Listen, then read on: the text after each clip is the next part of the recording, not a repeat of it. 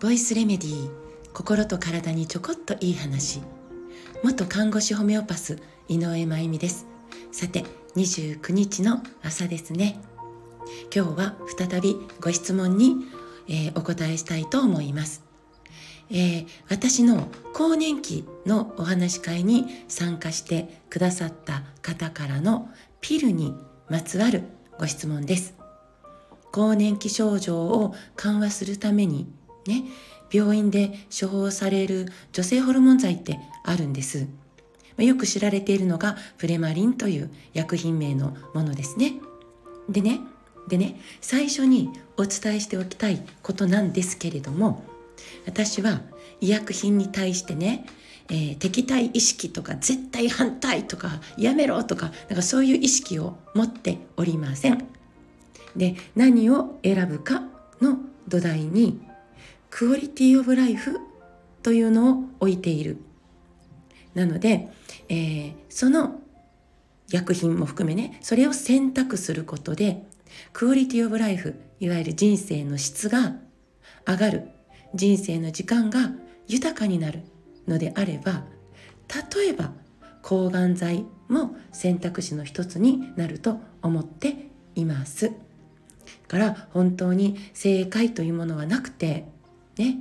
えー、オンリーワンというものもなくて100人いたら100通りの考えや選択があっていいと思っているんです。ただ私が今自然療法を専門にしているので、えー、その、えー、選択肢の中の一つに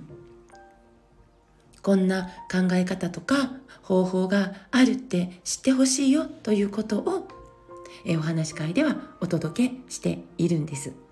で、えー、更年期症状というものをね、えー、重症化とか、えー、複雑化しないためのさまざまな考えとか方法とか、え、対策とかを自然療法の立場でお伝えした上でホルモン剤のねネガティブな側面をお話し会では共有させていただいたんでした。で、えー、そこで資料として、えー、まあ、共有させていただいたのがその薬品の添付文書というものなんですね。すべてのお薬には添付文書というのがあってその薬を製造した製薬会社が、ね、製造した製薬会社が自分たちが作ったその薬について説明をしているんです。だからまあまあほぼ事実と考えていいかなと思うんですよね。で今はそれがネットで、ね、誰でも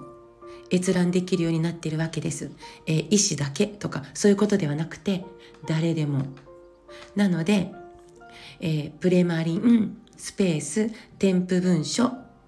と検索をかけて見ていただいたらざーっと結果が出るのでね、えー、その添付文書を読んでほしいなと思っています。この妊娠中の馬の尿で作られてるってことも全部書かれてますけどそのホルモン剤なんですけどそれを取ることでもちろんですよ。もちろんポジティブな心と体への作用もある。ね、だけどネガティブな方もちゃんと添付文書に書かれていてね、様々ながん、認知症、血栓症、心臓の問題が起こるリスクというのがかなり強調されて説明されてます。なので、まず自分の体の中に入れるものだから読む。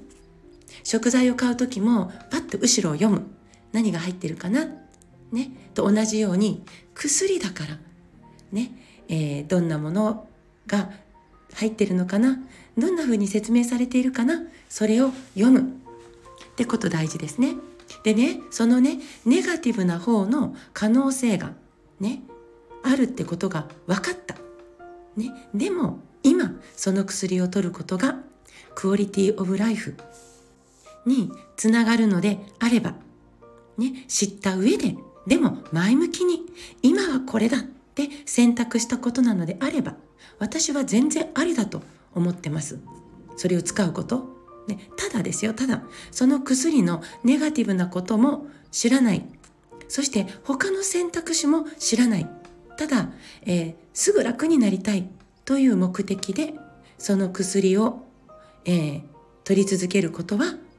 避けられたらいいんじゃないかなと思うわけです。そして今、女子高生たち、ね、がもう、えー、この、えー、女性ホルモン剤、いわゆるピルを、え、使っているんですよね。結構気軽に使えるようになりました。そういう現状があります。女子高生たち、大学生も含めね、え若い女性たちが、えピルを使っているその目的は避妊そして生理痛の緩和、そして、え、無月経、生理が来ないから生理を起こしたいっていうところかなと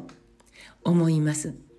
この若い女性たちの、まあ、壮絶なというか、生理痛、例えば生理痛の健康相談を受けることも私自身少なくないからね今生理痛を抱えて苦しんでいる若い女性たちはが本当にたくさんいるんだなっていうことを知っています。ね、それはクオリティオブライフを著しく下げてるわけですよね。で、ピルを取るとそれが楽になるわけです。ね。でね、でもね、でもね、本来生理痛が激痛になるっていうこと自体がおかしいですよ。ね。なので、なんでそうなっているか、こう激痛を起こしている原因の方をちゃんと、えー、向き合って対策していくこと、ここも手放してほしくないなと心から思うんです。なので、えー、まず自分が取っているピル、ね、これやっぱり何を使っているかっていうことを知ってほしい。ね、なので、ピルの薬品名、そしてスペース、添付文書と入れて検索をしてみてほしいんです。ちなみに、女子高生たちに低用量ピルとしてとてもよく選ばれているピルの添付文書の1枚目の一番目立つところに